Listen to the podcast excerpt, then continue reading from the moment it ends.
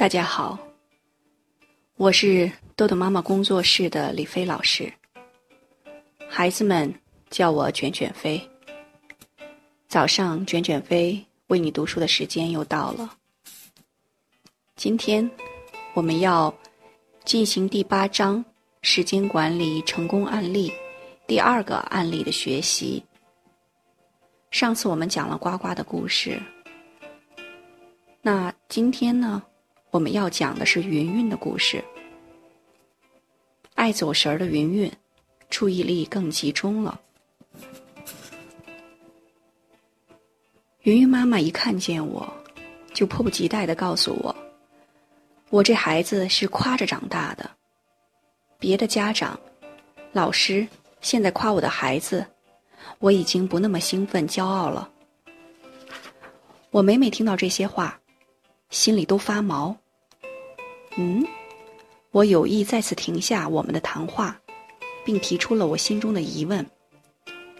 我知道，往往不正常的现象后面，都会有些不为人知的深层原因，而解决问题的钥匙，也往往藏在其中。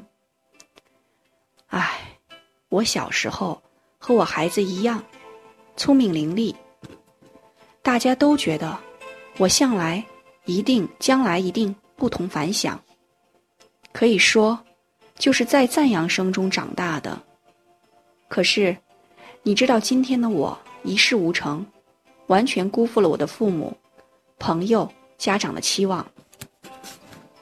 所以，我很希望我的孩子能够和我一样，天资很好。但是长大以后，可千万别像我一样。没有任何成就，你知道，没有成就就谈不上做人的尊严，所以，我都怕人家夸。我今天赶过来，有个更火烧眉毛的事儿，要让你给拿主意呢。上学期我的孩子被学校老师选入了乐团，本来是件好事儿，但是我们发现，训练占了孩子大量的时间。我就担心，这以后升入高年级可怎么办？如果需要花大量的时间在乐团，孩子的精力、身体及其他方面的发展，包括体育活动时间，根本没法安排。休息时间也无法保证。孩子是不想退，但是我们坚持，和老师提出了退出乐团。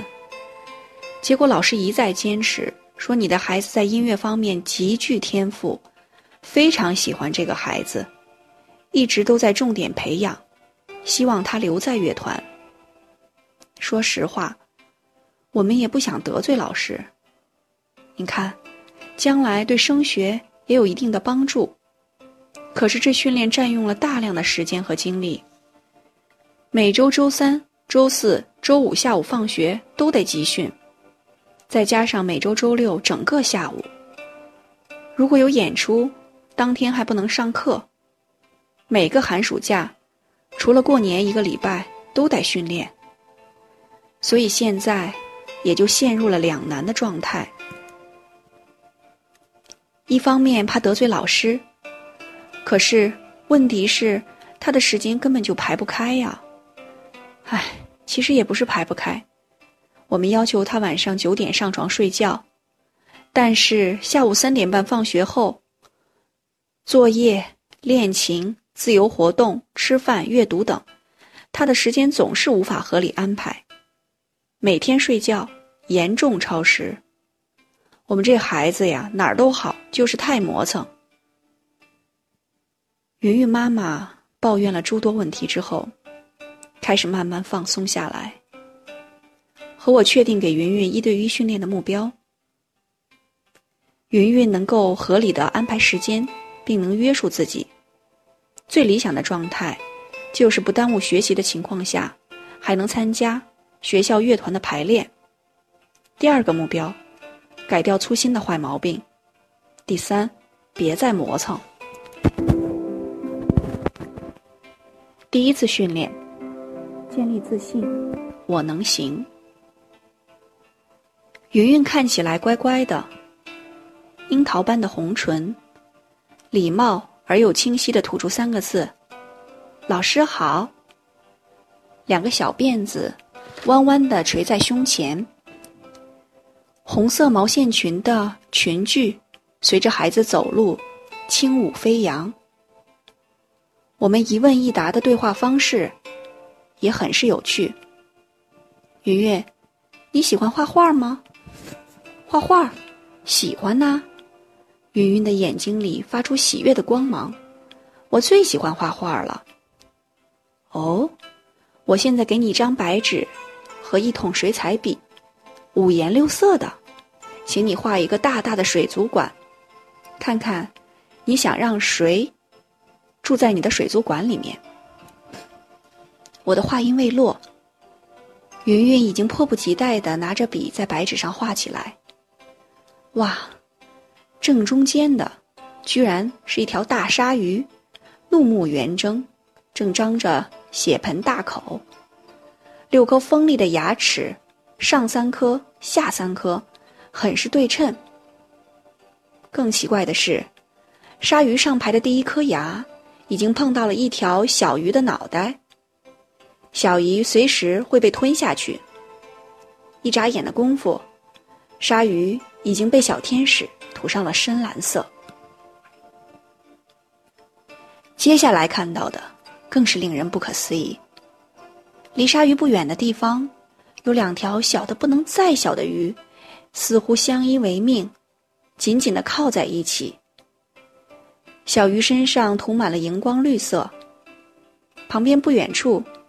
一个长得长长弯弯的东西，和一条稍大点的橙色鱼挨在一起。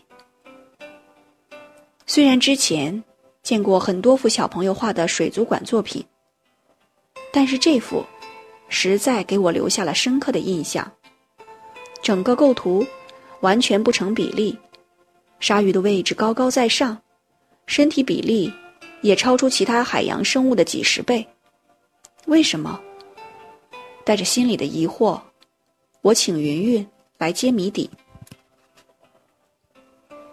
云云，超美的水族箱，一定也有个超有趣的故事。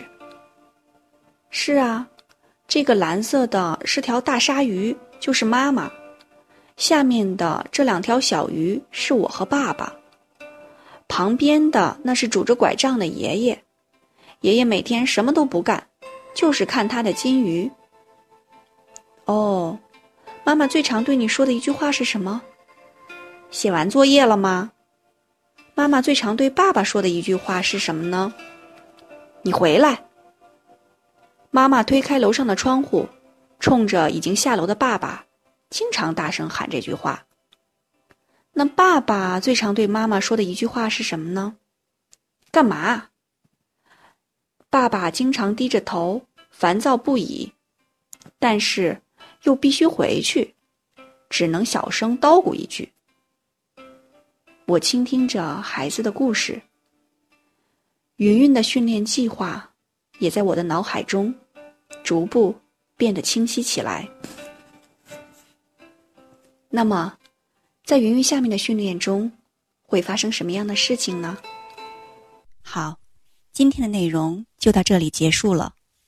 如果您想下载时间管理训练的工具，请关注公众号“豆豆妈妈儿童时间管理”。感谢您的倾听，我们下次再见。